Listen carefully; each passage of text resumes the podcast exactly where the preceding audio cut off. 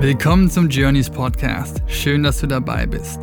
Mein Name ist Alexander Faubel und regelmäßig bekommt ihr hier inspirierende Menschen und Stories präsentiert, die euch dabei helfen können, euer eigenes Potenzial zu erkennen. Im Dialog beschäftigen wir uns mit der Frage, welchen Einfluss Psychedelics auf dem Weg zur Selbsterkenntnis und inneren Heilung spielen. Wir teilen Erfahrungen und stellen sowohl traditionelle als auch moderne Mental Health Tools vor, die dich auf deinem Weg begleiten können, das Leben zu führen, wonach sich dein Herz sehnt. Und nun wünsche ich dir eine wunderbare Zeit, wertvolle Impulse and let the journey begin.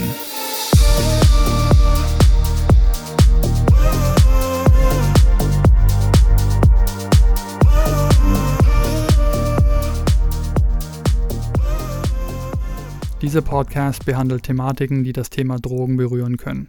Dieses Format dient rein der Aufklärung und stellt keine Aufforderung zum Drogenkonsum dar. Außerdem ist der Konsum und/oder der Handel von Drogen strafbar. Dieser Podcast ist nicht für Personen unter 18 Jahren geeignet. Sei verantwortungsbewusst und informiere dich. In manchen der bisherigen Folgen sprach ich bereits über die Arbeit mit einem Therapeuten und Energieheiler, der mich selbst bei meiner Ayahuasca-Integration unglaublich unterstützt hat. Und ich hatte für diese Folge die Möglichkeit, ein Gespräch mit ihm aufzunehmen und euch somit seine Arbeit näher zu bringen. Christian Leib heißt der gute Mann und ist, wie er selbst sagt, Therapeut für Körper und Seele und seit circa einem halben Jahr damit Begleiter auf meiner eigenen Reise. Wir sprechen zunächst über seinen eigenen Weg der Selbstheilung einer Nervenkrankheit, die er in der Jugend hatte, die ihn dann über diverse Selbsterfahrungen und Stationen schließlich bis hin zum Studium der biodynamischen Körperpsychotherapie gebracht hat.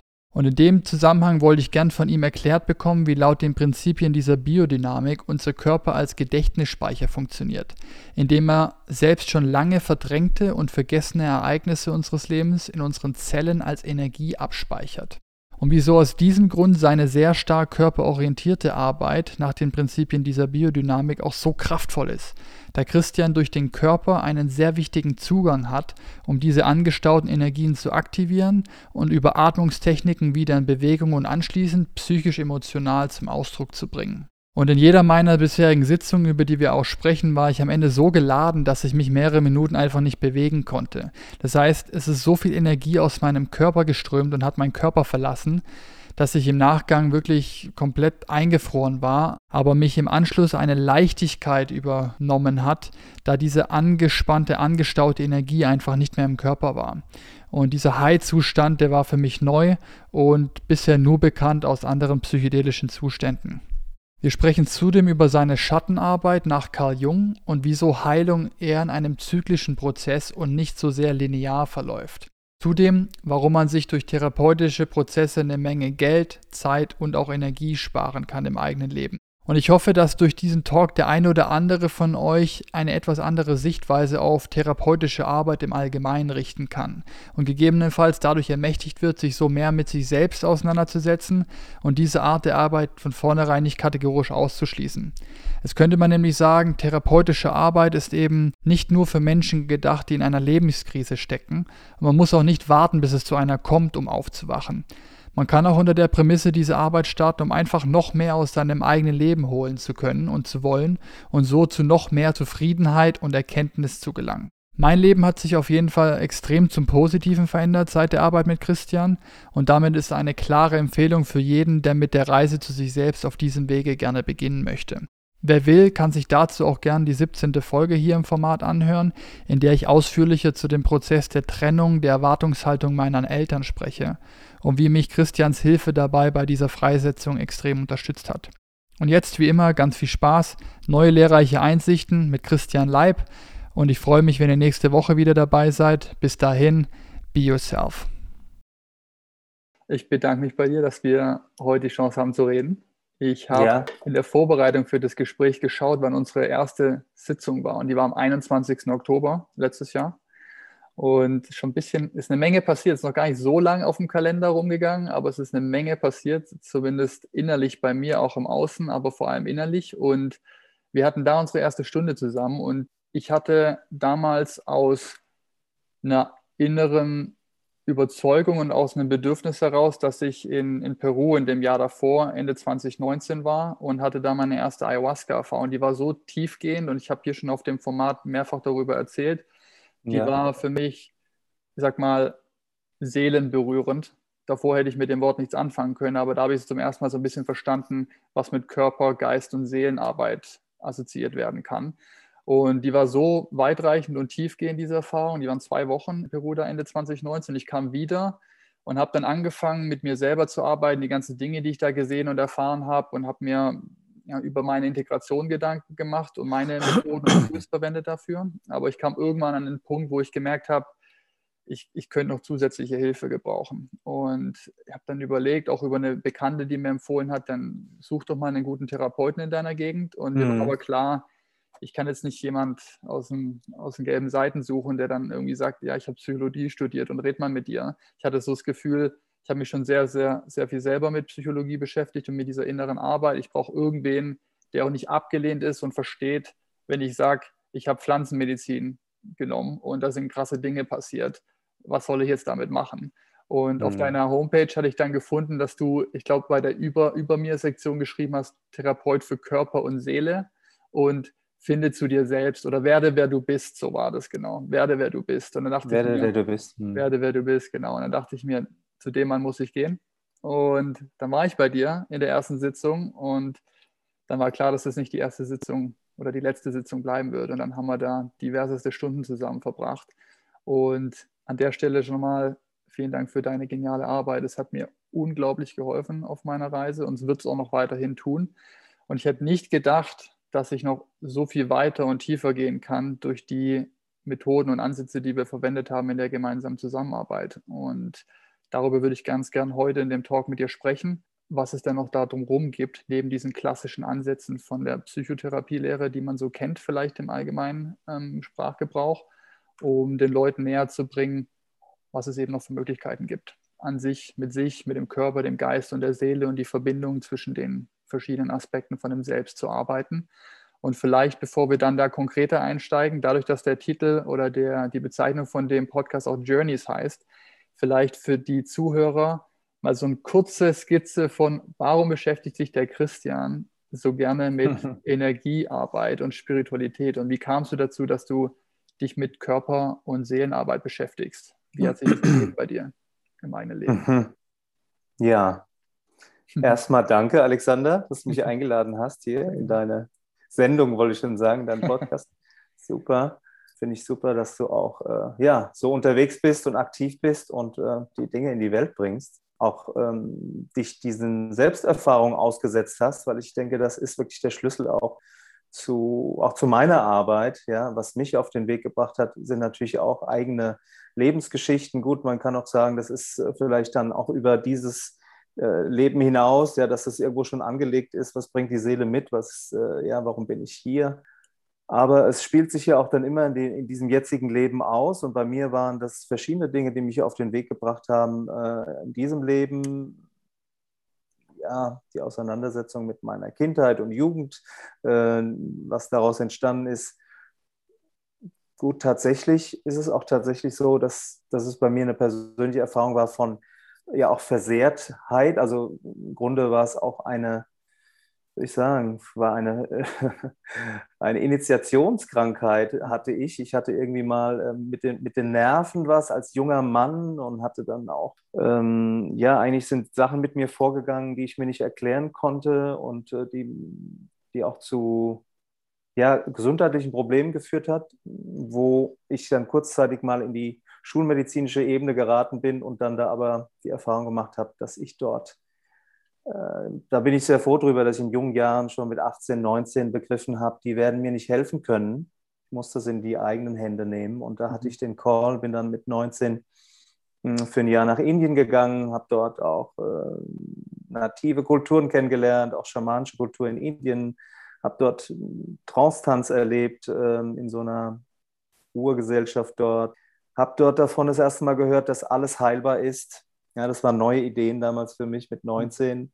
Und äh, ja, da hat eigentlich dann auf dem Wege mein, mein Weg zur Selbstheilung begonnen, wo ich mich dann auch, wo ich sagen kann, ich habe mich da vollständig geheilt und dieser Art Leidensweg auch, dieser Leidensdruck, den ich da als junger Mann eine, eine Weile hatte, hat auch dazu geführt, dass ich mich auf die Suche gemacht habe. Ja? Und ähm, und dann auch gefunden habe und äh, erlebt habe, dass, dass vieles möglich ist, dass äh, viele Schwierigkeiten dadurch entstehen, dass die Seele unter Druck gerät, dass wir nicht auf dem Weg sind, auf dem wir sein sollen. Und ja, so, so ging das dann los. Spiritualität in Indien, dann Begegnung mit Heilern, die mir weitergeholfen haben und dann letztlich auch meine, meine Ausbildung, die ich dann begonnen habe zum körperorientierten Psychotherapeuten, biodynamische Körperpsychotherapie, wo dann das erste Mal auch ähm, ich noch tiefer gehen konnte in dem Sinne der Ganzheitlichkeit, dass wirklich die Dinge, die in uns sind, die psychisch, seelisch uns belasten, dass die sich dann auch im Körper niederschlagen, dass die dann auch symptomatisieren, dass sie zu Krankheiten, zu Missbefinden führen.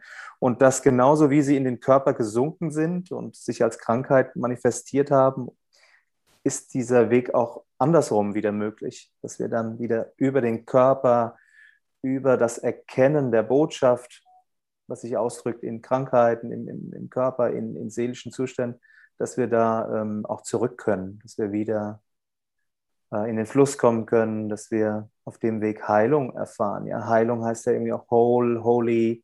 Es ist also wieder im Grunde alle, alle Aspekte wieder mit einbeziehen. Die Dinge, die abgesunken sind, äh, vergessen wurden, in den Schatten, wie ich sage, gesunken sind, die können auch wieder ans Licht und dann, ja, wieder zu einem, ja, zu einem glücklichen Leben führen. Mhm.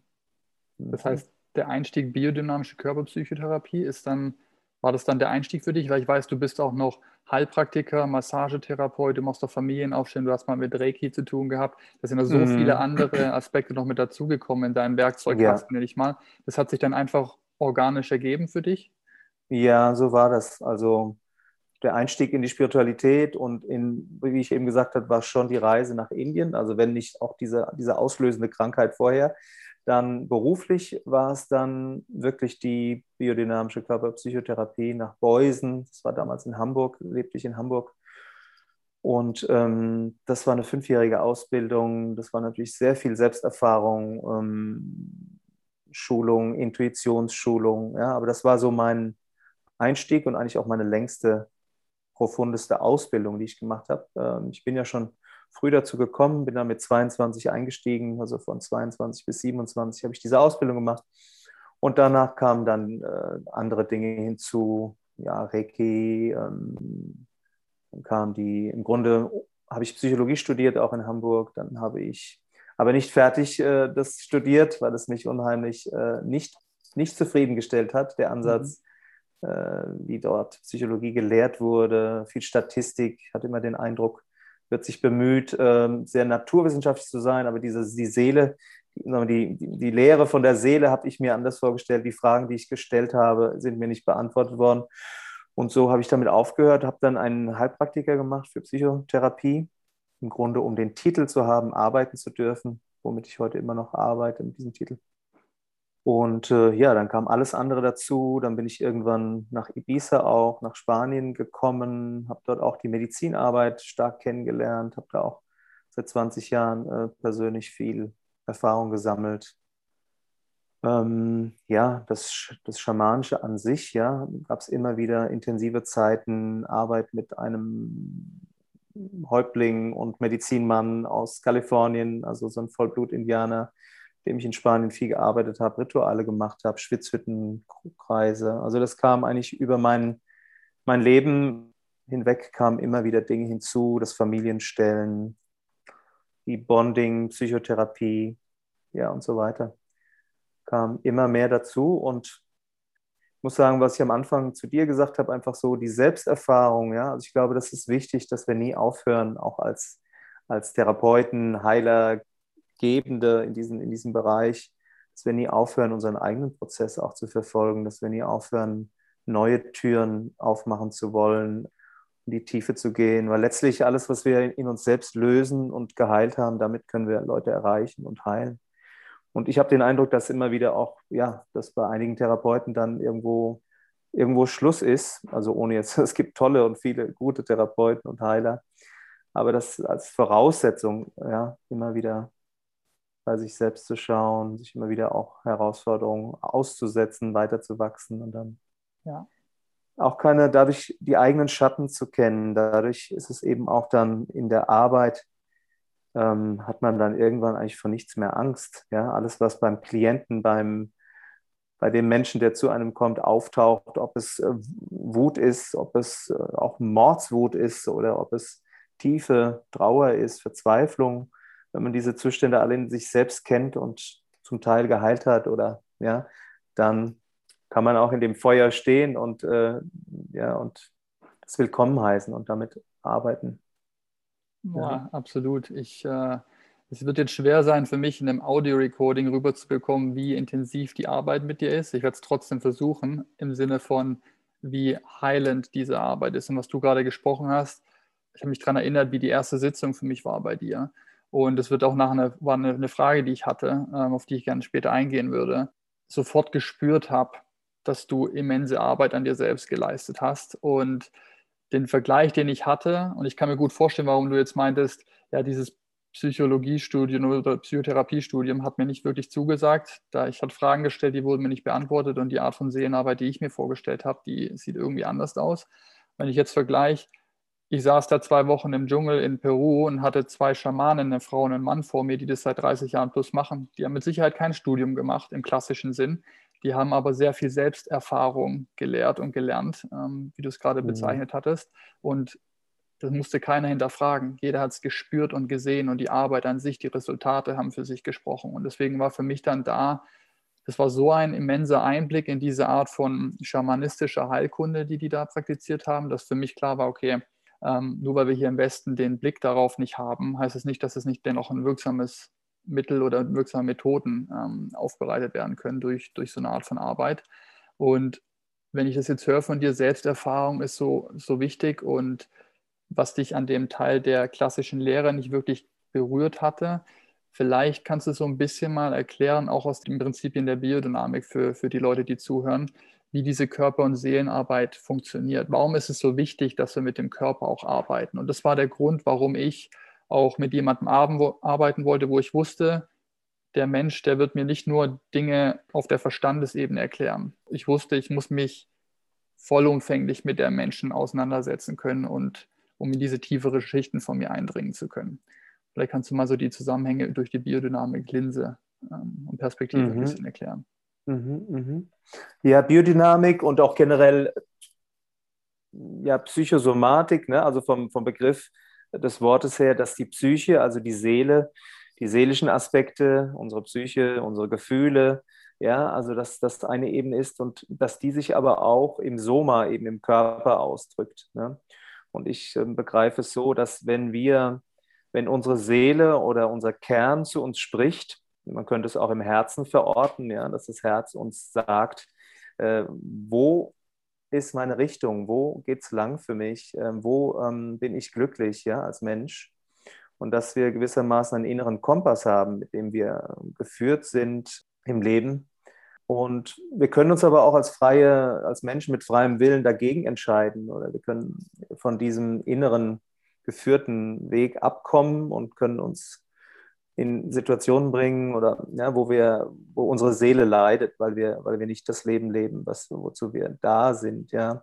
Und ähm, wenn wir diese Hinweise nicht hören und, nicht, und uns nicht danach richten und uns gegen unser Wesen entscheiden oder auch teilweise entscheiden müssen, natürlich, wo wir noch abhängig sind als Kinder, ja, die Wahl uns nicht gestattet ist, ja, dann, dann sind diese Schmerzen und seelischen ähm, Störungen, ja, die sinken immer weiter dann in immer grobstofflichere äh, Zustände, bis sie wirklich dann einmal ja als, als Grundstimmung angekommen sind, als depressive Stimmung, aber dann geht es eben auch bis in den Körper hinein und der Körper somatisiert das, was wir dann auf einer psychoemotionalen Ebene nicht mehr wahrnehmen und äh, ja verdrängt haben. Insofern da ist der Körper gewissermaßen Gedächtnis, äh, ja, als, als ein Gedächtnisspeicher, in dem die Ereignisse äh, unseres Lebens auch gespeichert sind. Ja. Wenn wir etwas schon lange verdrängt haben, vergessen haben, keinen Zugang mehr dazu haben, es weggesperrt haben, ja, und es ist aber noch gespeichert und die körperorientierten Psychotherapien wie auch die Biodynamik aber auch die urtümlicheren, äh, traditionellen Heilweisen ja, wiss, wissen das. Ja? Insofern können wir uns das in der Arbeit dann, äh, können wir damit arbeiten und haben einfach einen unheimlich effektiven Zugang mehr über den Körper an die Dinge heranzukommen. Man könnte sagen, es ist im Körper gespeichert, in den Zellen. Man könnte auch sagen, es ist im Energiefeld des Körpers gespeichert und wir können Zugang gewinnen. Und wenn wir es da aktivieren, über verschiedene Methoden, über die Atmung, über gewisse körperliche Interventionen, über Berührung, dann wird gewissermaßen dieses schlafende Gedächtnis äh, ja, wacht auf und die Energie, die dort gespeichert ist, kann wieder kann aufsteigen und sich dann wieder auch wieder psychisch emotional ausdrücken. Ne? Dann kommt eben die unterdrückte Trauer, die ganz tief in der Brust steckte, taucht auf und dann kommt das Weinen und während einer solchen Behandlung weiß der Kopf oft dann eben gar nicht äh, gleich, womit hat es zu tun. Es löst sich erstmal, es kann uns auch energetisch verlassen. Das ist in dem Fall dann eine viel komplexere oder eine viel komplettere Heilung, wenn das geschieht, ähm, als wenn wir es nur analytisch im Kopf verstehen. Ja.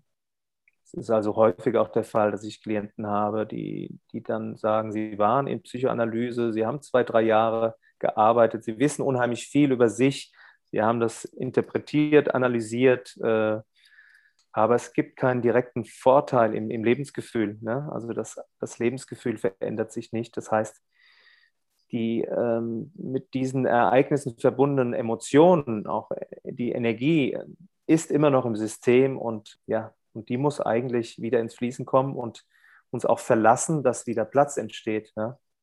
Dass die alten, uns prägenden Ereignisse mit ihren Gefühlen, dass die einem, ja, dass sie, dass sie sich ausdrücken und uns damit auch verlassen können. Ja.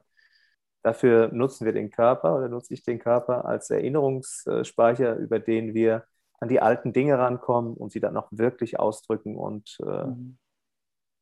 das System freimachen. Das kann man sagen, der Körper vergisst nie. Das ist ein Riesenvorteil, aber vielleicht auch ein Riesennachteil. Aber der, das Körpergedächtnis, das, das lügt auch nicht an der Stelle. Mm, das mhm, heißt, mm. alles, was wir verstandestechnisch vielleicht nicht mehr empfangen können oder nicht mehr zugänglich machen können, weil wir es verdrängt haben, weil es so traumatisch war, dass ein Ereignis plötzlich nicht mehr in dem psychischen Zustand erreichbar ist. Der Körper hat trotzdem, wie du sagtest, auf Zellebene alles gespeichert und diese Energie, diese, diese Dichte im Körper, die herrscht einfach fortweg. Und wenn das über längere Zeit hinweg passiert, entstehen Verdichtungen vielleicht in dem Gefühl, irgendwelche somatischen Erscheinungen wie Druck. Bei mir war es ganz stark.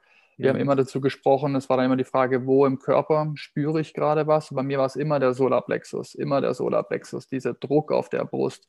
Und meine Frage war nur an dich, wo zum Geier kommt dieser Druck her? Ja, ich habe doch schon, ich habe es doch kapiert. Ich weiß ja hier mit meinem Vater und hier in der Kindheit wollte immer erfolgreich sein und der Druck, den ich mir selber gemacht, etc. Ja, alles verstanden, super viel gelesen dazu. Ich habe es kapiert, aber wie kriege ich das aus meinem System, aus dem Körper raus? Und wieso ist es immer noch so heftig da, obwohl ich schon so lange daran gearbeitet habe?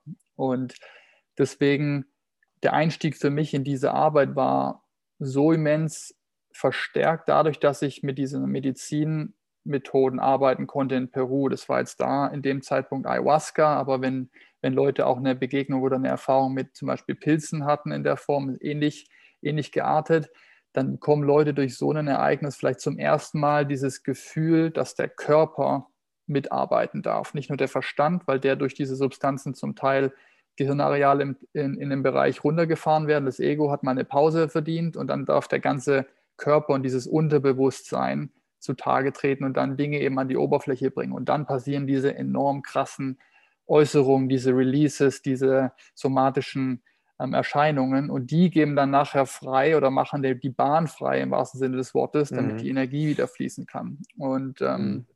dann kam ich zu dir und saß dann da im ersten, in der ersten Runde mit dir im Gespräch, so ein bisschen skizziert, was so alles passiert war. Ich habe viel verstanden und da ich diese Szene mit meinem Vater und seinem Vater und er ist gestorben und da war ich sehr traurig, dann kam ganz viel Trauer aus meinem System heraus und danach habe ich mich super gefühlt und jetzt habe ich über ein halbes Jahr lang dran gearbeitet, aber irgendwie ist dieser Druck immer noch da. Ja, es ist, es ist Schwäche anders, ich kann, kann mehr Zusammenhänge verstehen.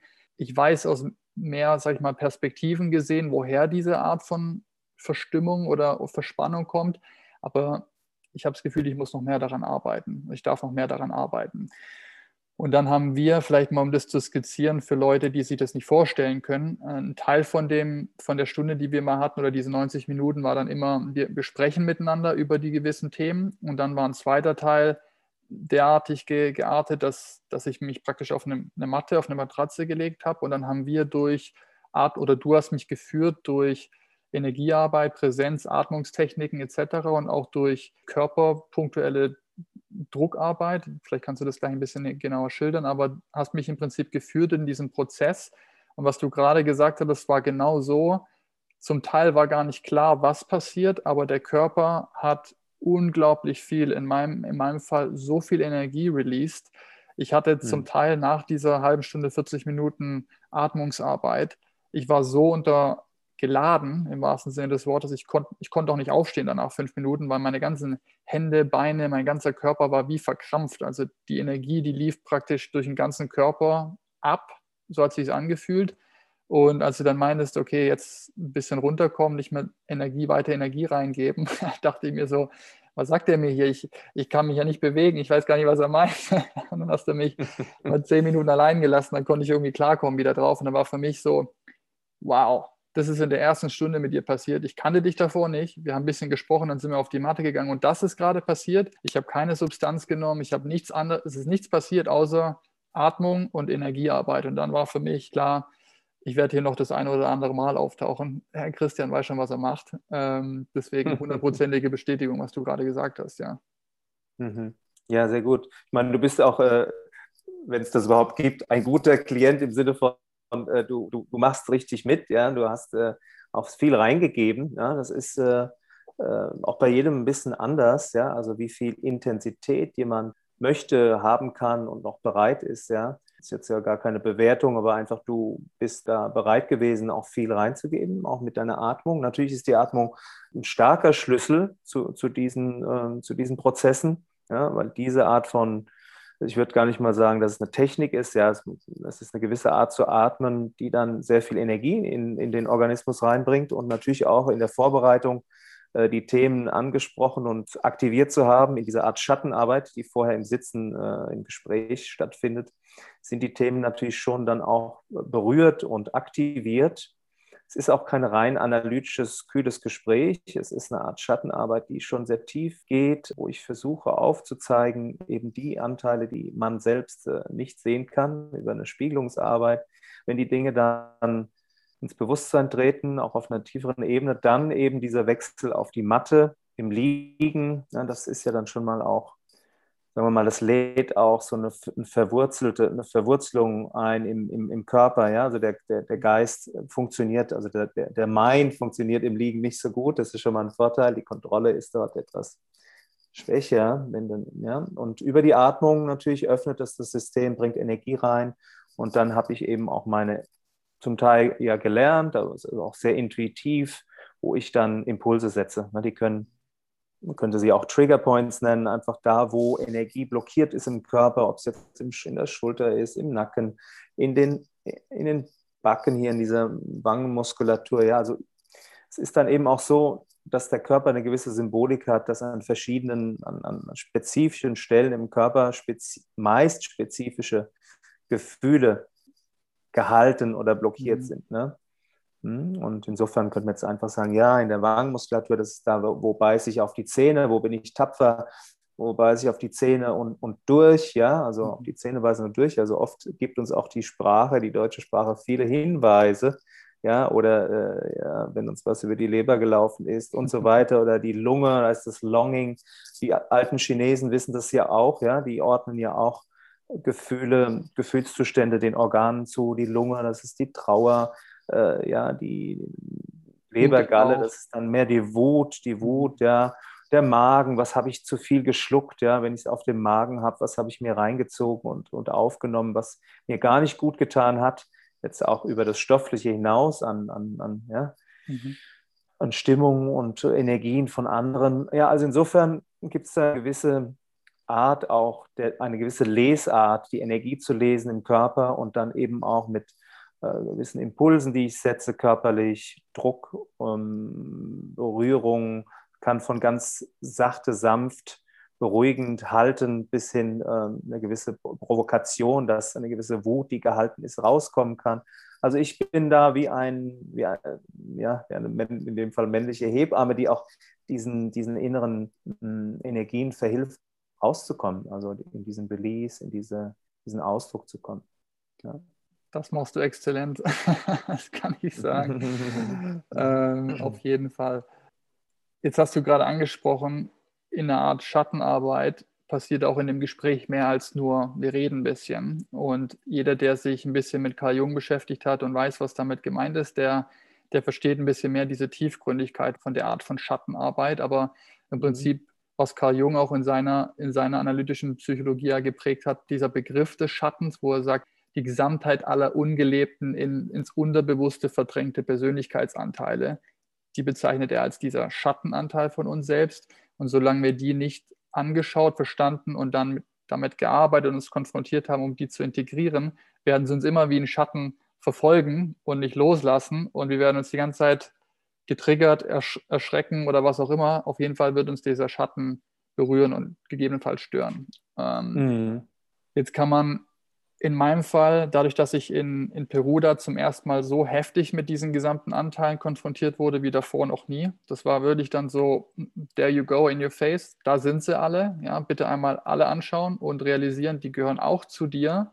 Und solange du die nicht akzeptierst, dich damit anvertraust, um sie danach auch zu lieben, zu integrieren, zu umarmen, wie auch immer, wirst du hm. immer mit dir im Zwiespalt stehen, im wahrsten Sinne des Wortes. Du wirst immer dieses Gefühl von Unausgeglichenheit, dieser innere Frieden, nachdem es mir so lange äh, gesehnt hat, ja, was, was sich so, so viele Menschen wünschen, der wird dadurch dann nie vollkommen erreicht werden können, solange wir uns nicht auch mit diesen Teilen beschäftigen. Da die Frage an dich, es kommt irgendeine Person zu dir und du hast die einmal kurz am Telefon als vielleicht als, als Referral ähm, kennengelernt und dann heißt du, ja, ich habe hier ein paar Themen, ich, ich würde gern zu dir kommen, dann setzt man sich gemeinsam mit dir hin und dann fängt die Person an zu sprechen.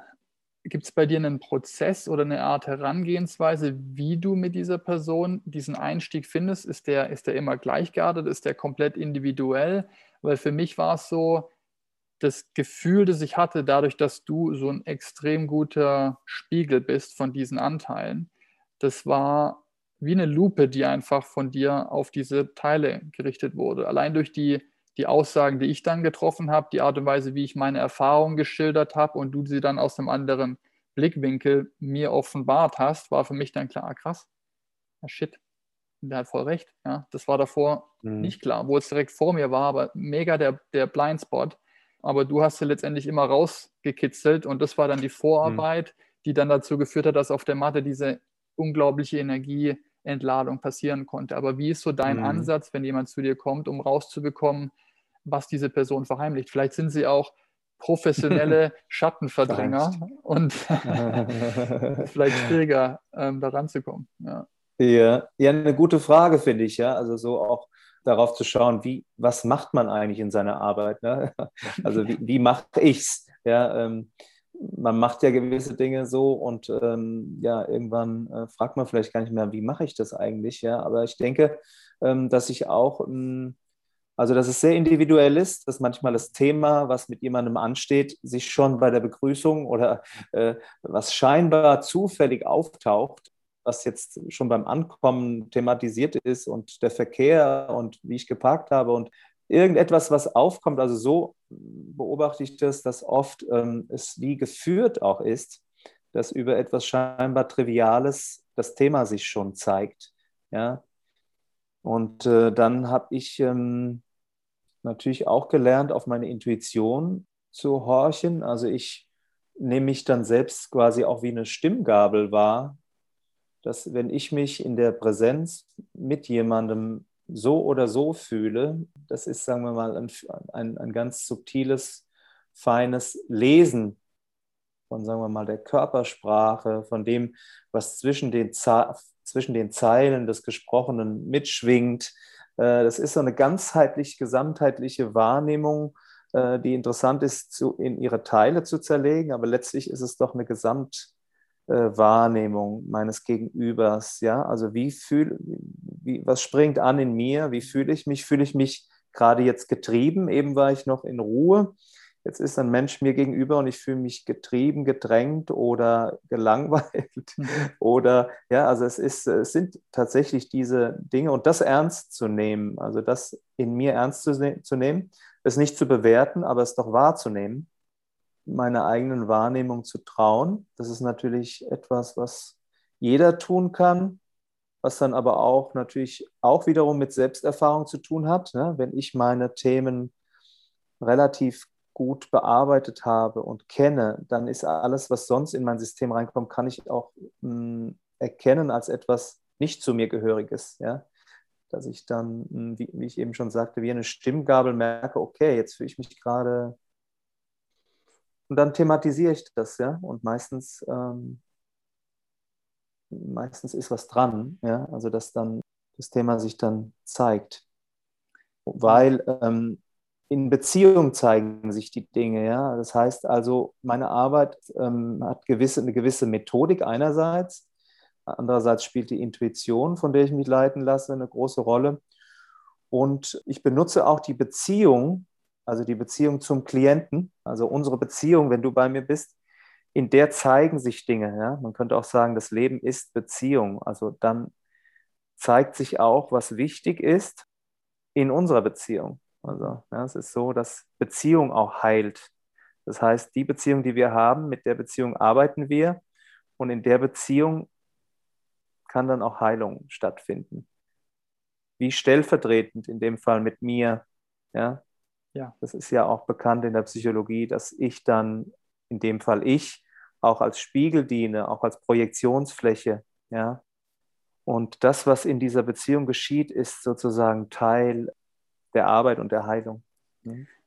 Das ist so wahr, was du gerade sagst, von meinem eigenen Erlebten. Ich erinnere mich noch an die erste Sitzung, die wir hatten. Da hatte ich erklärt, so ein bisschen, ich nehme jetzt mal ein Beispiel raus, damit es verdeutlicht wird, dieses Thema Beziehung zu meinem Vater und diese Abhängigkeit, die es da immer noch gab und ich gefühlt nicht von dieser, von dieser vermeintlichen Abhängigkeit loskommen oder loskommen konnte, im Sinne von, ich muss was darstellen, was ich eigentlich nicht bin, damit ich die Bestätigung bekomme, gut genug zu sein, geliebt zu werden, damit der Vater stolz auf einen ist. All diese ganzen Sachen, die so mhm. unterbewusst im System über Jahre, Jahrzehnte hinweg fortgelebt haben, dass die so tief in mir drin waren, dass ich zum Teil gar nicht, und da kommt wieder diese Spiegeln, diese Schattenspiegeln von dir mit rein, im Gespräch mit dir auch, oft dazu geneigt hatte am Anfang, meine Kindheit zu verschönern oder mein, meine Eltern zu beschützen, indem wie ich darüber gesprochen habe und dann du dann auch meintest, ah ja, jetzt beschützt es schon wieder. Einfach so ein kleiner mhm. mhm. Hin, Hinweis, so, ah, jetzt beschützt sie gerade wieder. Und ich so, ach krass, ist mir einfach nicht aufgefallen. Ist einfach mhm. rausgerutscht. Das mhm. mache ich nicht bewusst, einfach unterbewusst passiert. Und dann haben wir uns nach diesem Gespräch, was sehr augenöffnend war, äh, habe ich mich auf die Matte gelegt und dann haben wir angefangen mit dieser Atmungsarbeit und recht schnell kamen Bilder hoch und Kindheitserinnerungen in Bezug auf meinen Vater, auf meine Mutter, aber gerade so in diesem Elternhaushalt und Bezug auf, auf Kindheitserfahrungen. Und weil du gerade meintest, die Beziehung zwischen uns ist dann auch heilsam, vielleicht auch stellvertretend für anderweitige Beziehungen, die die, die, die Person im Leben hat. Und für mich war dann ganz klar, du hast dann in deiner, in deiner Rolle, in deiner Form, in deiner Energie, in dieser Präsenz dieses Maskuline, dieses Männliche, das, das Väterliche sozusagen gehalten. Und für mich wurde dadurch die Möglichkeit geschaffen, loszulassen von diesen ganzen gezwungenen angestauten Energien, die in Bezug auf diese Ich-zu-Vater-Beziehung in meinem Leben bisher ähm, stattgefunden hatte. Und es war, es war so eine enorme Entladung in dieser ersten Sitzung. Das hat mich sehr stark daran erinnert an meine erste Zeremonie da im Dschungel. Da kam nämlich auch der männliche Schamane, die, mhm. die weibliche Schamanin. Und ich hatte diesen starken Bezug zu, dem, zu diesem männlichen Schaman durch seine Aura, seine Energie, durch seine Präsenz, wie auch immer man es nennen möchte weil der Bezug da entsprechend stark war. Und das hast du in dem, das ist automatisch passiert in dieser ersten Sitzung, die wir hatten. Es hat sich dann einfach so geformt und es war unglaublich, unglaublich schön zu erkennen, dass, dass du, wie gesagt, stellvertretend diese Rolle im Prinzip genommen hast und ich dadurch gewisse Dinge abarbeiten und von mir nehmen durfte, die sich dann an anderer Stelle auch gelöst haben. Ja. Mhm. Ähm, Sehr schön. Ja, super. Ähm, also das war auch da, jedes Mal, wenn ich bei dir aus der, aus der Sitzung rauskomme, habe ich auch immer das Gefühl von Öffnung, es fließt mehr, man ist, man ist leichter, ja, das, dieses Lebensfreude und Gefühl ist, ist stärker präsent. Das ist wirklich Arbeit, die da passiert, die man schwer begreifen kann, wenn man es noch nie gemacht hat, aber es ist Körperarbeit viel mehr als das reine Verstandesthema. Und deswegen fühlt man dieses Körpergefühl und Bewusstsein, das Gefühl danach, ist einfach nicht wie davor. Es ist einfach wie so ein, es ist einfach ein Riesengeschenk, das da einem mitgegeben wurde und die, die nächsten ein, zwei Stunden danach ist man noch so ein bisschen, in meinem Fall zumindest immer noch so ein bisschen auf, auf einer Wolke, schwebt man noch so ein bisschen vor sich hin. Und jedes Mal, wenn ich gehe, freue ich mich schon auf die nächste Sitzung. Deswegen ähm, unglaublich, unglaublich schön, diese Arbeit. Aber da vielleicht, um so den, den Bogen zu schlagen, mhm. die Arbeit, die du mit Menschen tätigst, jetzt kommen die aus unterschiedlichsten Gründen zu dir. In meinem Fall war es Aufarbeitung von was, was ich erlebt hatte durch Hinzunahme von diesen Pflanzen. Ähm, andere, die haben traumatische Erfahrungen, vielleicht ist eine, eine Scheidung passiert, den Job verloren, ein Kind gestorben, alle möglichen Ursachen. Dann kommen Menschen zu dir mit ihrem Anliegen und mich würde interessieren, inwiefern es dann immer im Gespräch oder wie oft es in dem Gespräch nachher durch tieferes Graben und Buddeln in die Vergangenheit von dieser Person rutscht, wo wir Ursachen finden, in, die in der Kindheit begründet sind. Ist es immer der Fall, dass es danach um diese Verhaltensmuster geht, die wir erlernt haben, vor allem in unserer jüngeren Kindheitserfahrung, dann in Bezug auf Erziehungsberechtigte, wenn es nicht die eigenen Eltern waren, aber so nahestehende Personen, die so die, die Vorbildsfunktion inne hatten? Geht es immer in diese Richtung oder ist es nicht der Fall? Ich würde doch äh, sagen, dass es überwiegend so ist, ja, also dass es auch der Rahmen ist, in dem ich arbeite. Ich bin mir bewusst, dass auch andere Dinge eine Rolle spielen, dass, dass, äh, dass das systemische, äh, übernommene Dinge, auch äh, Ahnen, Themen, die schon in der gesamten Linie stehen, dieser Familie, dass, dass es Past Life Sachen geben kann, die auch dann spontan in auch in, in Sessions äh, mit Atmung und so weiter. Also, dass, dass da Bilder auftauchen und Erfahrungen, wo man sagen könnte, okay, das ist jetzt keine Erfahrung aus diesem Leben offensichtlich, dass das hineinspielt und das kann sein und das ist dann auch, äh, darf auch sein, das ist auch willkommen und wird auch verarbeitet. Und doch in, in den überwiegenden äh, Fällen zeichnet sich die Verhaltensweise, die wir heute an den Tag legen, die Probleme, ob es in Beziehungen, Beruf und so weiter, die Themen, die Aspekte, die da auftauchen im Jetzt, warum derjenige zu mir kommt, ganz überwiegendem Maße zeichnen die sich, äh, kann man die äh, zurückführen auf, auf grundlegende Erfahrungen in der, in der Kindheit, in den, in den frühen Jahren, auch in der Zeit, in der wir unbewusst äh, die Dinge erlebt haben, die, wo wir keinen Zugang mehr haben. Ja. Das ist ja in gewisser Weise wirklich eine die Logik der Psyche, also die, in der Psychologie, also die Logik der Seele, ja, ist schon so, dass wir tragischerweise dann die Dinge wiederholen, die wir gelernt haben in, in, in früher Zeit, also auch, wo wir mit den anderen über uns gelernt haben. Ja, so am Anfang lernt das Kind durch den Spiegel, vor allem der Eltern, also die, die da sind, ne, über sich selbst wird es angeschaut mit liebenden Augen, mit willkommen heißenden Augen, ja, dann, dann erfährt es, ich bin liebenswert. Kommt es aber dagegen in, in, in eine gegenteilige Welt, in der es, in der niemand da ist, in der es kalt ist, in der äh, vielleicht sogar mit, mit Wut auf es schaut, dann, dann erlebt es das. Insofern, diese abgespeicherten Dinge haben die Tendenz, sich immer zu wiederholen, wenn sie nicht äh, dann irgendwie bewusst gemacht sind und losgelassen werden. Das heißt, wir werden gewisserweise programmiert und lernen durch die Welt, wer wir sind oder ja, glauben zu sein. Insofern ist in diesem System erstmal für mich ganz viel drin. Also ich muss oft gar nicht in andere Bereiche gehen, andere Leben heranziehen und so weiter, weil sich doch alles in diesem einen Leben zumindest wieder abbildet. Mhm. Ja? Und äh, diesen Dingen bin ich meist auf der Spur und wenn sie gelöst werden können und was natürlich umso schwerer ist, je unbewusster, je weiter zurückliegend es ist, bietet aber wiederum der Ansatz über den Körper, über die Körperenergie ein großes Plus, weil wir dort auch in diese ganz unbewussten Bereiche kommen, wo wir jetzt über einen rein analytisch-mentalen Zugang gar keine Chance hatten, hinzukommen.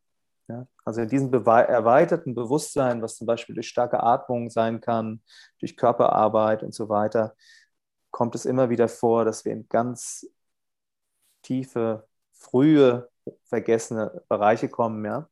wo dann auch der Säugling plötzlich in seiner, in seiner Verlassenheit äh, im Krankenhaus irgendwo präsent wird. Ja? Also, und das ist eben die Grundlage dafür, dass wir wirklich tief sitzende Dinge auch aufarbeiten können, ja, wo, wo, wo schon eine Verzweiflung war, wie kann ich das je ändern? Ich habe jetzt schon so viel gemacht. Ja, also man muss im Grunde an diese ganz frühen Zeiten auch rankommen und das geht eben über diese Art von Körperarbeit, Atemarbeit. Ja. Natürlich auch über die Medizinarbeit, das ist natürlich auch ein sehr starkes Tool. Damit arbeite ich jetzt persönlich nicht, das biete ich nicht an. Ähm, aber die Atmung kann auch in ähnliche Gefilde führen. Ja. Absolut. Wenn, wenn ich jetzt mit, mit Menschen arbeite und dann in den ersten paar Gesprächsrunden das Thema Kindheit hochkommt und sehr oft dann wieder gespiegelt wird. Und so habe ich mich selber angehört vor vier Jahren äh, oder vor drei Jahren noch. Bei mir war alles Tutti. Gibt kein Thema. Es war sensationelle Kindheit. Alles, hm. alles golden dann ist immer schon so die erste, gehen die ersten Alarmglocken an, so, ah, okay, schauen wir mal, was jetzt hier gerade verdrängt wird. Ja, sehr oft, zumindest aus meiner Erfahrung, ist es, das ist so die vermehrte Reaktion von, von Menschen, die, die sie nicht unbewusst natürlich dann auch nicht trauen, da reinzuschauen, weil sie gar nicht konfrontiert werden möchten mit, was da tatsächlich verborgen lag. Und vielleicht war doch nicht alles so rosig, wie man sich das vorstellt. Und es muss gar nicht sein, dass die, die Eltern in der Form des böswillig getan haben. Ja, es ist einfach, niemand ist perfekt und ich, ich mittlerweile würde ich sagen, auch mit Recherche und, und Auseinandersetzen mit dem Thema Traumas und wie die entstehen etc., dass ich glaube, kein Mensch ist ungeschädigt hier durchs Leben gekommen. Ja, es gibt, jeder hat irgendwelche Macken abbekommen, aber sich denen zu verwehren von vornherein, weil man sagt, ja, in meiner Kindheit ist nichts zu suchen. Da müssen wir gar nicht einsteigen, weil da war alles super. Da gibt gar nichts. Ja, wenn ich mich vergleiche mit anderen, gar nichts passiert.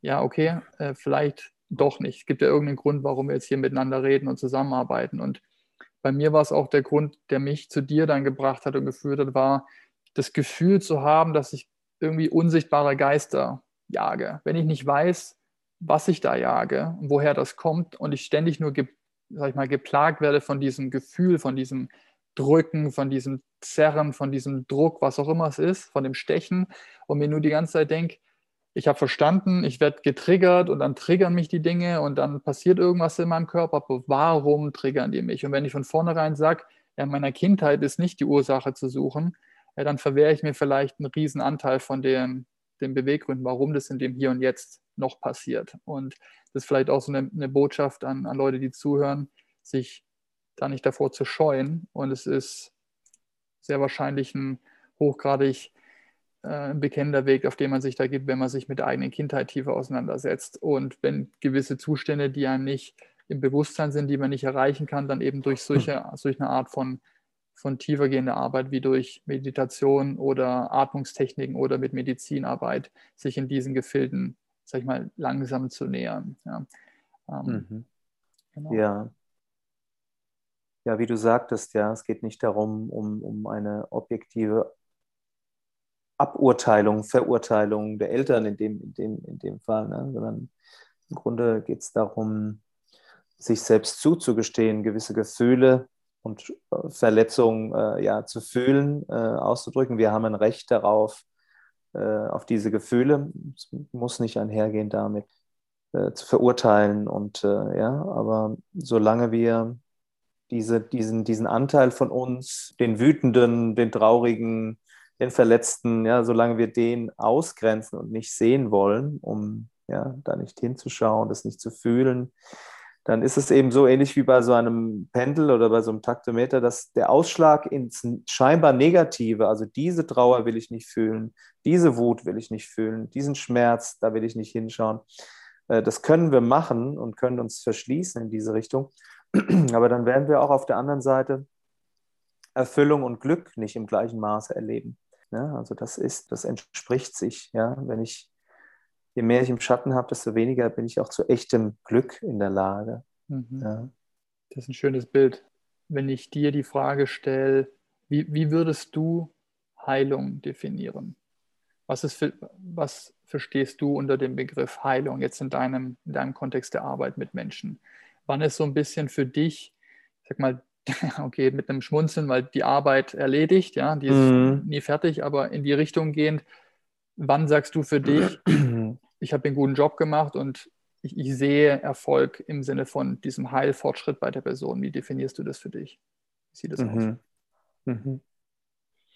Ja, also natürlich ist eine individuelle Entscheidung, wie tief will ich gehen, wie weit will ich gehen. Ist für mich die Therapie abgeschlossen, wenn ich äh, dann in meiner Beziehung jetzt wieder doch ganz gut klarkomme, was vorher im, ja, schwierig oder in der Krise war. Reicht es mir, wenn ich ein Problem, eine Krise sozusagen gelöst habe und dann ist es gut? Oder gehe ich dann, will ich dann auch noch durch die nächste Tür gehen und durch die nächste Tür, ja? Man könnte ja sagen, mein Leben ist gut, solange ich keine schwerwiegenden Probleme habe.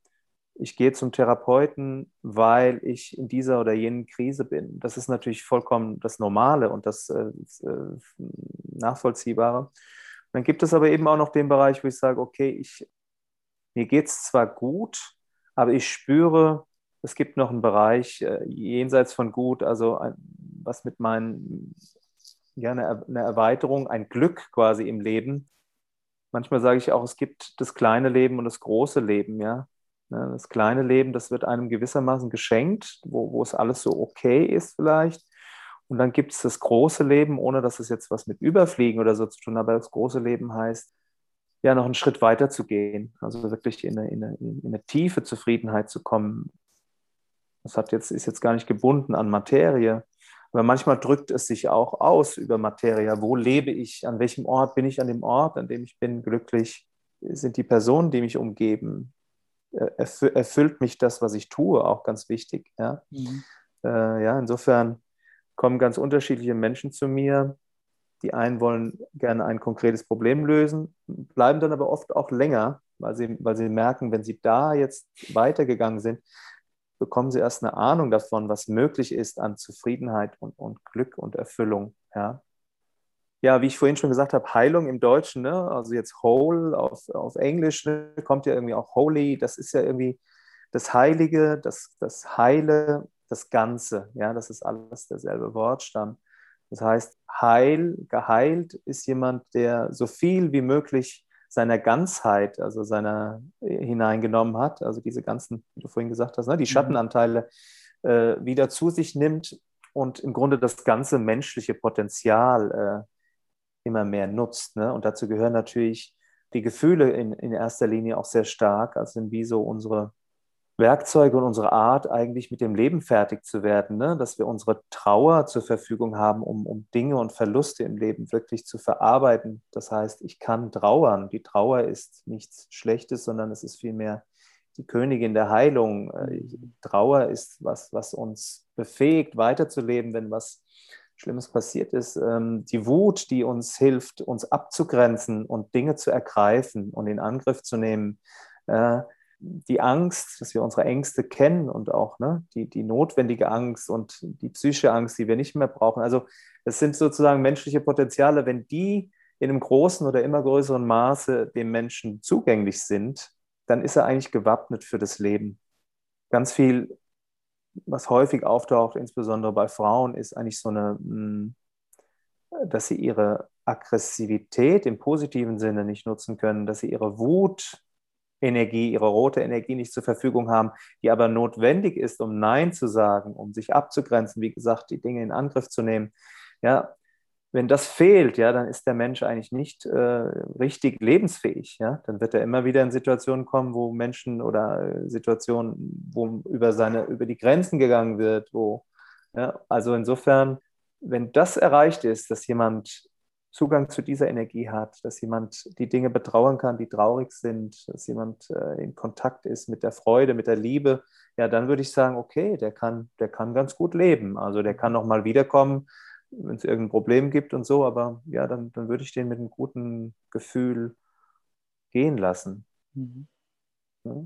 So die man fängt einmal an mit dieser Arbeit, macht eine Türe auf und plötzlich öffnen sich 15 andere. Man denkt, mein Gott, was habe ich hier gemacht? Mm, Kriege ich die erste mm. wieder zu?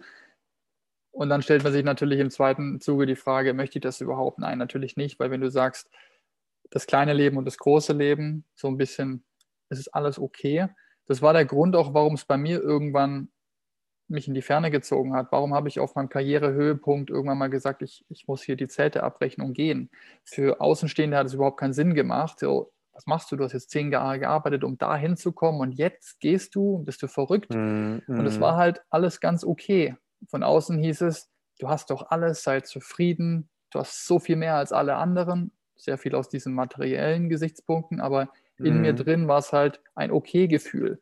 Und ich kannte aber auch Zustände von deutlich mehr als okay und diese tiefere Zufriedenheit, die tief ist das richtige Wort, die einfach so eine, das ist kein, kein ekstatisches Hochjauchzen, das einfach in so einem Peak entsteht. Ja, ich suche jetzt nach dem nächsten Hoch der dann gefolgt wird vom nächsten Tief, sondern einfach eine Grundtiefe der Zufriedenheit. Und die war, die hat gefehlt. Ich habe gespürt, da gibt es da gibt's einen Gap. Und wo ist dieser Gap? Ja, und das hat mich einfach jahrelang beschäftigt und ich bin dann irgendwann, habe hier in meinem Umfeld nicht die Antworten gefunden. Ich wusste, wenn ich hier nicht ausbreche aus diesem mhm. Gewohnten, mhm. dann werde ich auch nicht darauf mhm. kommen. Und dann war es für mich ja. dieser Schritt, okay, Sprung ins kalte Wasser, geh mal raus und lass einfach mal zu, was passiert und das Leben einfach geschehen und dann wird schon, wird schon die richtige Antwort kommen. Und so war es dann auch und es hat dann über diverseste Stationen, die nicht planbar waren, wie das Leben so schön sich aus, ausdrückt, dann dazu geführt, dass ich dann irgendwann zweieinhalb Jahre später bei dir sitze und jetzt mit dir drei Jahre später so, ein, so eine Aufnahme hier mache. Ähm, mhm. Und vielleicht so ein bisschen der, der, der Fragenaspekt, Leute, die zu dir in die Arbeit kommen. Das heißt, du hast es gerade skizziert, man muss nicht mit einem schwerwiegenden Thema zu dir kommen. Ja, das heißt, ich habe einen Schicksalsschlag erlebt. Das geht auch unter dem Blickwinkel, es ist irgendwie alles ganz okay. Aber ich frage mich, ob da noch mehr ist. Und da kommt vielleicht dann der Disclaimer mit einem Sternchen rein für Menschen, die dann glauben, ja, da passiert vielleicht nicht so viel. Gewappnet zu sein, wenn man mal diese eine Tür aufmacht, kann sehr wohl sein, dass da eine Menge andere Türen aufgehen, die dann auch bedeuten, sich diesen Anteilen, mit diesen Anteilen auseinanderzusetzen, diese Arbeit dann auch zu machen. Deswegen würde ich sagen, Heilung, Heilarbeit ist jetzt auch kein Walk in the Park. Ja, es ist nicht, äh, wir sitzen jetzt alle da, halten uns an der Hand und singen gemeinsam und haben eine geile Zeit. Es ist der, die Arbeit, die schon passieren muss, vor allem mit dem Auseinandersetzen von unterdrückten Gefühlen, die zuzulassen, ist ja der Grund, warum die allermeisten Menschen sich nicht trauen, Emotionen zu fühlen, weil sie das Gefühl haben, überwältigt zu werden von Wut, Trauer, Zorn, was auch immer es ist.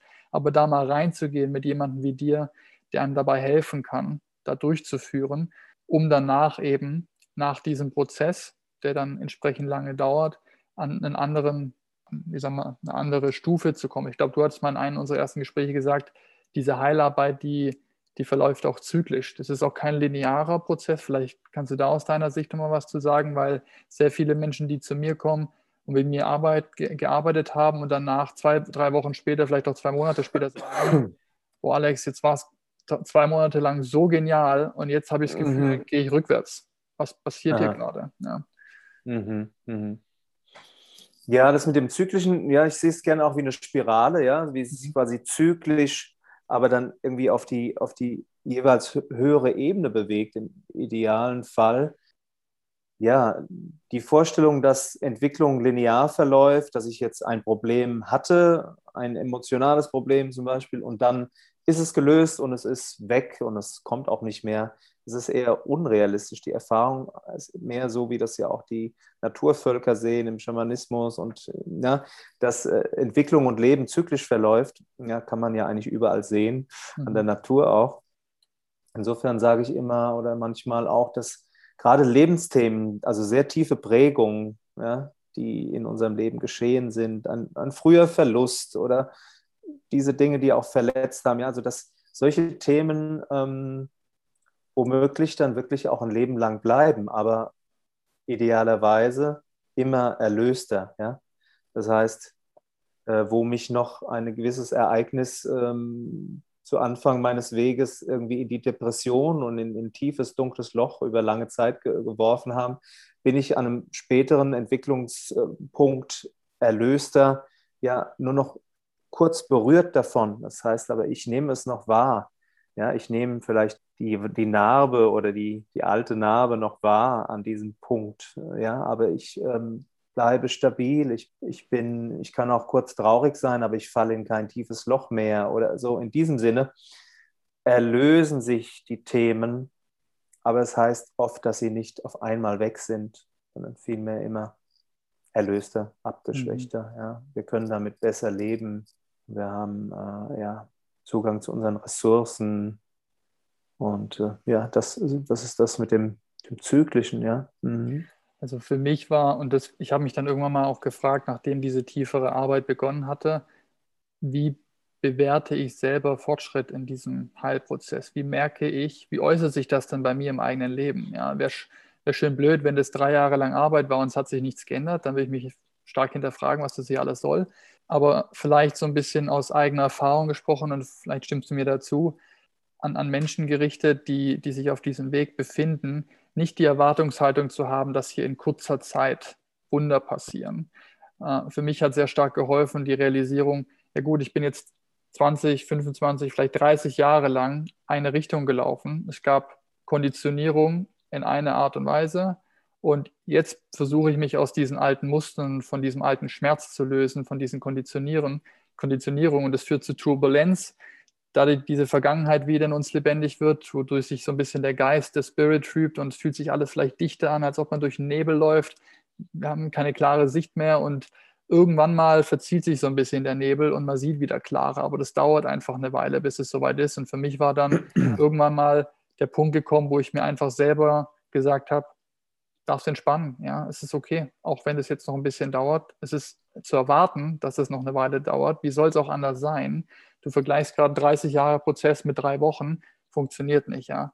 Gib dir mal ein bisschen mehr, mehr Zeit, entspannt auch ein bisschen diesen Druck, in meinem Fall, den ich mir sowieso die ganze Zeit mache, um schneller vorwärts zu kommen, auch in diesem Heilprozess, mich nicht noch zusätzlich stressen zu müssen, weil es einfach passiert. Ja. Man begibt sich auf diese Reise, jeder hat da sein eigenes Tempo, da gibt es auch kein besser oder schlechter oder schneller oder weniger schnell, jeder in seinem eigenen Tempo, in seinem eigenen, auf seinem eigenen Weg. Und das hat mir stark geholfen, so ein bisschen den Druck da rauszunehmen. Und für alle, die da, die zuhören, die sich mit dem Thema ebenfalls beschäftigen, so vielleicht die Botschaft, es ist okay. Auch wenn wir das Gefühl haben, in dieser Spiralendenken, wie du es gerade beschrieben hast, oder in so Etappen, ja, dann geht es vielleicht auch mal gefühlt zwei Schritte zurück und dann wieder nach vorne. Und dann gibt es eine nächste Etappe, wo es wieder anders aussieht, dass das normal mhm. ist und man sich damit nicht schuldiger fühlt oder glaubt, man hat irgendwas falsch gemacht. Ja. Also aus meiner mhm. eigenen Erfahrung sage ich, das ist, war bei mir, ist bei mir komplett so. Ja. Mhm. ja, kann ich total nachvollziehen. Ist natürlich am Ende immer eine individuelle Entscheidung, wie, äh, ja, wie, wie, wie, will ich leben? Ist äh, jetzt Therapie und auch länger in solchen Prozessen zu sein? Ja, äh, wie nehme ich das wahr? Ist das, ja, ist das vergeudete Zeit? Oder ja, für mich ist es auch persönlich gesehen, würde auch sagen, ich würde auch sagen, man kann sich auch sehr viel Zeit und manchmal auch Geld sparen, wenn man diese Zeit und diese, diese Energie investiert mhm. in sich selbst. Weil, ähm, ja, wie oft hört man so Dinge wie, ich war in einer Beziehung und ich hätte mich schon fünf Jahre früher gehen sollen oder eine Trauer darum, um nicht ergriffene Möglichkeiten und so weiter, aus Ängsten und so weiter. Ja, also diese Investition an Zeit und Energie und auch Geld in, in diese mh, hm, Selbsterfahrung und therapeutischen Prozesse, die können einem viel ersparen ähm, und, und auf der anderen Seite viele Schätze in uns heben, ja, viele Dinge uns ermöglichen, die wir, aber natürlich, wie man so sagt, von nichts kommt nichts, ist auch in, de, in, in, dieser, in dieser Hinsicht auch diese Dedication, also der, der Wille und die Wahl, ähm, auch diese Arbeit zu tun, ähm, schon vonnöten. Ja? Also wie gesagt, ähm, der Einsatz, ich erlebe es immer wieder, dass die Klienten, die wirklich viel Einsatz bringen, die, die, die dabei bleiben, die bei der Stange bleiben, die dann, das müssen, müssen ja nicht viele Jahre sein, manchmal ist es ein, ein Jahr, wo ich wirklich viel reingebe und dann auch viel Ergebnis bei rauskommt. Ja? Also ich kann nur sagen, ja, wenn man gelernt hat, sich durchzusetzen zum Beispiel, dann muss man nicht den dritten und den vierten Chef an einer anderen Stelle wieder erfahren, der einen wieder unterdrückt und demütigt. Ja, wenn man mal an der Stelle zum Beispiel die Kurve gekriegt hat, dann verschwindet das aus deinem Leben. Dann, dann verschwinden die, die Menschen, die dich, äh, ja, weil du es nicht mehr erlaubst. ja, da liegt äh, eine unheimliche große Möglichkeit auf, auf mehr Glück und mehr Zufriedenheit im Leben liegt in dieser Arbeit. Aber wie gesagt, man muss es sich auch angucken wollen, ja. Der Schatz wird be beschützt vom Drachen, da kommst du nicht ja. mehr vorbei. Ähm, genau, aber genau. die Schätze sind da und auch den Punkt Selbstbewusstsein, sich seiner selbst bewusster zu werden durch diese Art von Arbeit und auch mit dir ganz stark. Bei mir war es, wie gesagt, so, ich habe mich schon sehr lange mit dem Thema, mit mir auseinandergesetzt, mit diversen Anteilen von mir etc., durch diverseste Methoden. Aber nochmal von jemandem wie dir in so einer Sitzung professionell gespiegelt zu bekommen durch die Art und Weise, wie du das tust. Und das ist so bemerkenswert, wie du das machst, finde ich, weil das, wie gesagt, du, du erkennst genau, was da versteckt wird. Also bei mir war das Gefühl, zumindest bei, in jeder Sitzung, soweit so, du, du weißt ganz genau, was derjenige da gerade von sich gibt und was vielleicht hinter der Fassade gerade passiert. Und durch dieses Gespür von dir bringst du das zum Vorschein. Und allein, dass du mir das einmal gesagt hast, ah, da beschützt du ihn schon wieder, das werde ich nie vergessen. Und jedes Mal, wenn ich dann wieder in diese Schleife gekommen bin, habe ich mich selber dabei immer mehr und mehr ertappen können. Und wir hatten auch mal ein Gespräch dazu, dass man irgendwann dann im Prozess so weit ist, dass man im Idealfall immer bemerkt und dann entscheiden kann, und jetzt mache ich es eben nicht, jetzt gehe ich einen anderen Weg. Aber auch das ist eine Lernkurve und es geht nicht über Nacht. Aber mhm. dass wenn man mal so eine Arbeit jetzt wie mit dir begonnen hat, dass einem auch so ein, zwei, drei ein Einsichten in solchen Sitzungen helfen können, unglaublich, sich enorm viel Schmerz in der Zukunft zu ersparen, sei es beim Chef, in der Familie, in Beziehungen, Expertise, was auch immer. Mhm. Also mhm. definitiv, ja. Ja, sehe ich so. Ähm, du hattest gemeint, du Du hattest auf Ibiza auch mit Medizinarbeit zu tun. Du bietest es selber nicht an, aber du hast durch deine diversen Stationen im Leben damit auch Berührungspunkte mhm. gehabt. Jetzt ist es mhm. gerade so, dass hier in Deutschland noch nicht so stark, aber deswegen ähm, sprechen wir auch über das Thema zu, zumeist. Gerade wie so eine, so, eine, so eine Welle in der Welt passiert, um Menschen auch mehr in Berührung zu bekommen mit so einer Art von Medizinarbeit. Deine persönlichen, hast du persönliche Erfahrungen, wie gesagt, damit? Oder mhm. Kann, mhm. wie ist so deine Sicht auf diese Art von Arbeit als weiteres Tool vielleicht in dem Werkzeugkasten, mhm. das genutzt werden kann? Aus deiner Sicht, wie hilfreich kann es sein, mit solchen Werkzeugen auch zu arbeiten? Also für mich persönlich, als äh, ja, auf meinem persönlichen Weg äh, war das auch sehr einschneidend und äh, sehr hilfreich, es ist natürlich, muss man sich ähm, klar machen, also für mich war es zumindest so und ich glaube für viele andere auch eine sehr, eine sehr intensive Arbeit, also äh, eine wirklich starke Begegnung mit sich selbst. Ja, manche sagen, äh, gut, eine Session mit Ayahuasca oder ein paar ja, können, sind so viel wert wie 100 äh, Therapiesessions. Ich weiß nicht, ob man das so sagen kann, aber es ist auf jeden Fall eine sehr hohe Intelligenz, die in dieser äh, Medizin steckt. Ja, man kann jetzt sagen, die Medizin oder es ist der Geist in der Medizin. Auf jeden Fall habe ich sehr stark wahrgenommen als eine Lehrerpflanze, die mit einer unheimlichen Klarheit, auch ähm, sehr konfrontierend, letztlich aber auch wieder liebevoll, äh, dich an deine ganz, äh, dich genau da abholt, wo du bist. Und das äh, wie gesagt, also sehr, sehr intensiv. Insofern ist es vielleicht auch nicht für, für, für jeden was, also, es, mm, also theoretisch für jeden, aber wie auch bei der Therapie eine persönliche Entscheidung, ob ich mich mit der Art konfrontieren möchte, mit mir selbst. Ne? Und ich habe ein großes Vertrauen in die Pflanzenmedizin, dass sie mich äh, auch wirklich immer da abholt und mich mit dem konfrontiert, was ich, wo ich in der Lage bin, mit umzugehen. Und ich habe da für mich persönlich, ähm, wie auch in anderen Sessions und Schwitzhütten und Atemtherapie, aber habe ich sehr bahnbrechende Erlebnisse auch gehabt mit der Medizin, wo ich an sehr tiefliegende Dinge rankam. Und äh, ja, also bin ich sehr dankbar der Medizin und kann sie empfehlen für den, der sich nicht fürchtet vor intensiven Prozessen. der auf dem Weg, der sich auf den Weg der Wahrheit begibt. ja, genau, genau. Ja, intensiv ja. ist ein gutes Stichwort, ja. Ähm, wohlgemerkt, sehr intensiv die Begegnung. Ähm, mhm.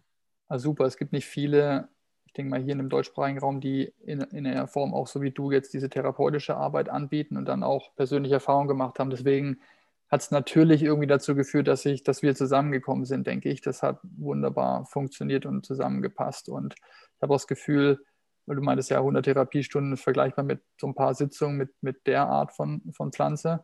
Mhm. Ähm, ich habe jetzt ein paar Therapiestunden mit dir gemacht. Ich kann nur sagen, das ist nicht vergleichbar, aber auch die normale Art der Arbeit durch diese anderen Methoden, um diese erweiterten Bewusstseinszustände zu erreichen, sind geniale Einstiegspunkte. Man muss nicht direkt den Weg nach Peru, Südamerika suchen oder wohin auch immer. Mhm. Ja, das, ist, das kann sehr mhm. wohl dann auch fortlaufend im Prozess, wenn man sich mal, wenn die eine Tür aufgegangen ist und man hat das Gefühl, jetzt steht man vor ein Paar und es wäre nicht, nicht schlecht, wenn wir mal mit der Brechstange die Tür aufmachen, dann, dann gibt es vielleicht so eine Möglichkeit, nochmal tiefer zu gehen. Ähm, ja meine, was der Arbeit mit der Medizin manchmal vorgeworfen wurde, in meinem Umfeld auch, dass sie zu schnell zu viel dich sehen lässt und fühlen lässt, ja, kommt natürlich auch immer dann auf den Rahmen an, auf die Medizin selbst, auf den Schamanen, der sie mischt.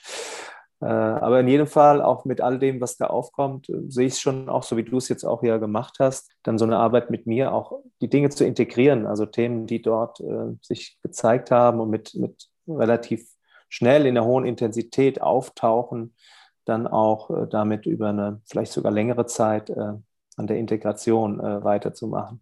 Ja. Ne? Ich erwähne das jedes Mal in den Gesprächen auch, wie wichtig diese Integrationsarbeit ist. Ohne das verblasst irgendwann mal diese Erfahrung und wird zu einem genialen Erlebnis, das wir irgendwann mal vor Jahren hatten. Aber wir machen das ja nicht aus Jux und Tollerei, sondern wir wollen ja zu dieser More Holiness, zu dieser mehr Ganzheit, äh, mm, zu dieser mm. inneren Ruhe und diesem Frieden.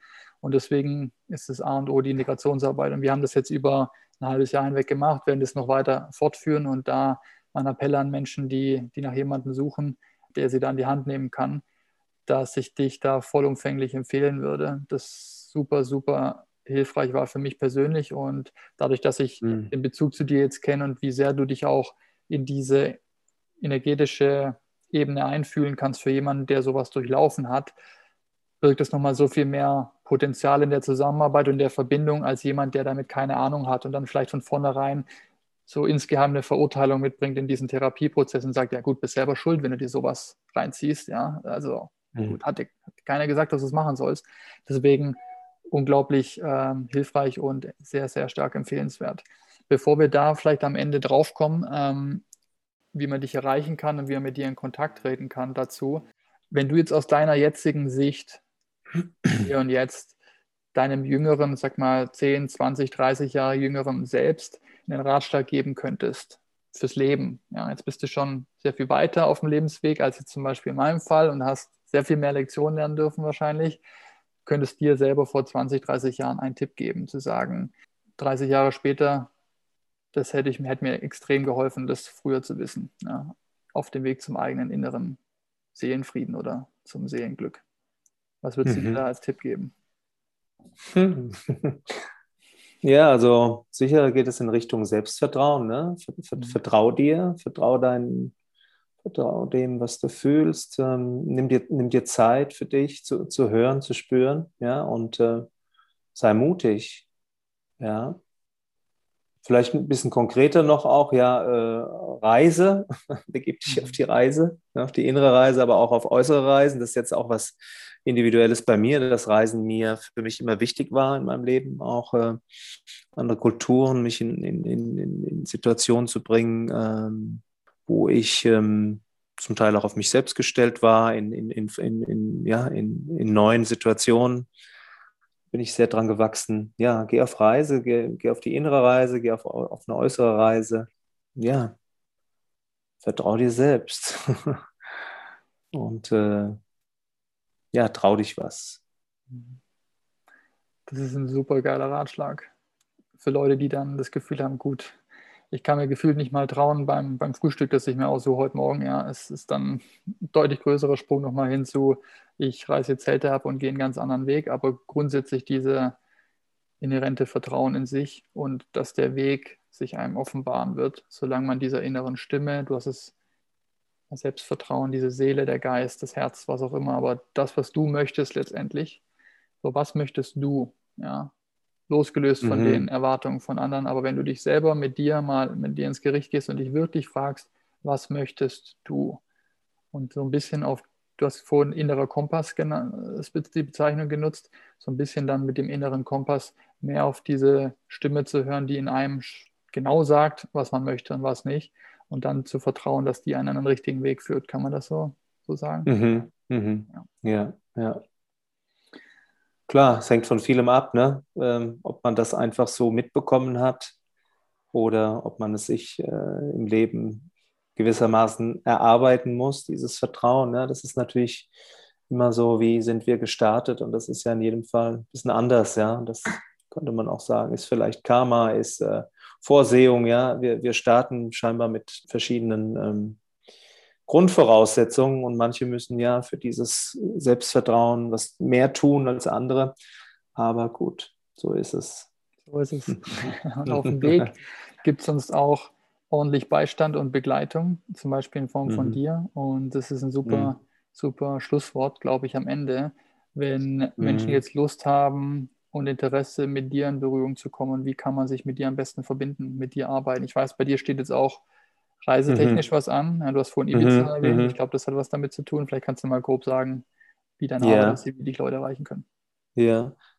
Ja, das ist jetzt ein bisschen ein besonderer Moment auch in meinem Leben. Ähm, naja, es gab schon öfter solche Momente, aber gerade steht es auch bei mir an, dass ich äh, von Frankfurt aus, wo ich ja jetzt hier meine Praxis habe und lebe, schon schon länger, mm, dass ich aufbreche, dass ich eine Weile lang jetzt unterwegs sein werde, sagen wir mal die nächsten drei Monate, Mai, Juni, Juli, äh, wo mich mein Weg über einige Stationen dann auch nach Ibiza führen wird, wo ich ja früher auch äh, mal länger gelebt habe, wo meine Tochter lebt, da war ich für acht Jahre. Da werde ich jetzt im Juni einen Retreat anbieten, wo ich so ziemlich alles einbringe, was ich äh, anzubieten habe. Zumindest äh, was jetzt Gruppenarbeit angeht. Ich werde da mit schamanischem Trance-Tanz arbeiten, mit Breathwork, Kakao-Ritual.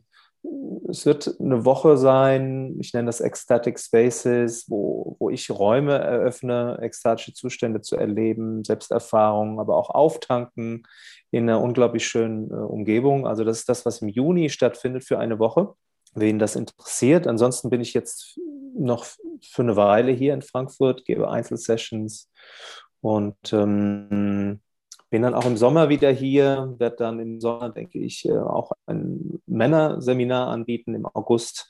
Meine Bonding-Therapie, diese Festhalte-Bonding-Therapie, wen das interessiert, könnt ihr dann nochmal auf der Webseite nachlesen. Auch eine sehr tiefgängige emotionale Therapie, die ich in der Gruppe anbiete. Das wird dann auch im Sommer wieder stattfinden.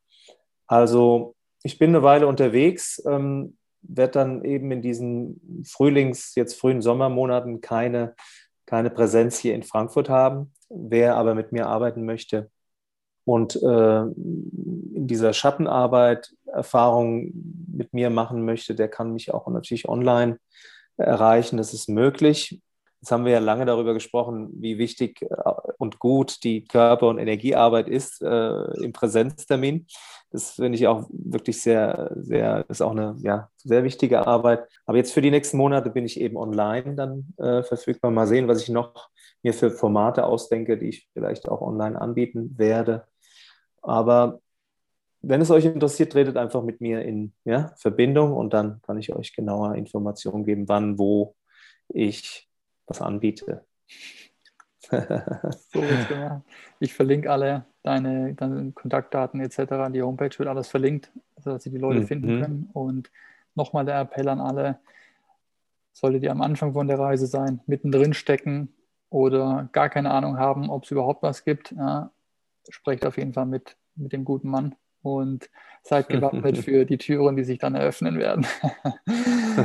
und, ähm, in dem Sinne, ja. ja, vielen. Hast du noch ein Schlusswort? Hast du irgendwie vielleicht ein, eine letzte Botschaft im Zeichen der aktuellen Pandemie an, an Menschen ah. draußen? Du siehst. ja, ja. Vieles durch deine Ich wollte gerade, äh, ja, jetzt, genau, jetzt wollte ich gerade schon dir danken einfach für dein Engagement und deine, deine Plattform, die du hast und dass du äh, mich eingeladen hast, Alex. Vielen Dank und, und äh, ja, es sind äh, besondere Zeiten, äh, die bewegen. Die einen auf die eine Weise, die anderen auf die andere Weise. Angst ist viel im Feld, ja, es wird viel auch mit Angst äh, hantiert und äh, ist spürbar. wenn ihr Ängste habt, wer Ängste hat, denke ich, ist es immer ein guter Hinweis darauf, äh, was auch immer scheinbar im Außen die Angst triggert, zu schauen, was, was ist die tiefere Angst dahinter, ja, was ist die Angst, die Enge in uns, die, die uns äh, davon abhält, in die Fülle, in die Weite zu gehen und unser volles Potenzial zu entfalten, unser volles Potenzial an Lebendigkeit, an Menschsein, an, an, Liebe, an Liebe, an Liebesfähigkeit. Ja? Und äh, was im Außen Angst macht, ist oft ein Verweis darauf, was, was in uns unerlöst ist. Ähm, die Frage nach dem Tod, auch natürlich die Spiritualität kommt da rein, ja, was äh, mein Verhältnis zum Tod. Und da gilt es viel zu lösen und da gilt es viel Freiheit äh, zu erlangen, wenn wir uns mit unserer Sterblichkeit, unserer, unserer, ja, unserer Vergänglichkeit äh, und dem Tod auseinandersetzen. Und dann können uns auch solche Situationen im Außen, wie sie gerade bestehen, nicht mehr so aus der Mitte bringen, weil was kann uns passieren? Ja. Wenn man schon mal gestorben ist, kann einem nicht mehr viel passieren. genau, genau. Besser äh, sterben, solange wir leben, dann ist das Leben ja äh, viel lebenswerter, wenn wir äh, die Angst sterben lassen in uns. Und dann, dafür ist eben die Arbeit wichtig. So schön. So ein schönes Schlusswort. Vielen Dank und ja, sehr, sehr gerne. Wer weiß, wenn du dein erstes Retreat veranstaltet hast, vielleicht machen wir eine Fortsetzung von dem Ganzen. Ähm, mhm. Wir werden auf jeden Fall weiter zusammenarbeiten und ich freue mich auf die nächste Begegnung in Person hoffentlich, bevor es online geht. Wunderbar, freue ich mich Danke, auch. Christian. Alex, bis dann. Mach's gut. Tschüss. Ciao.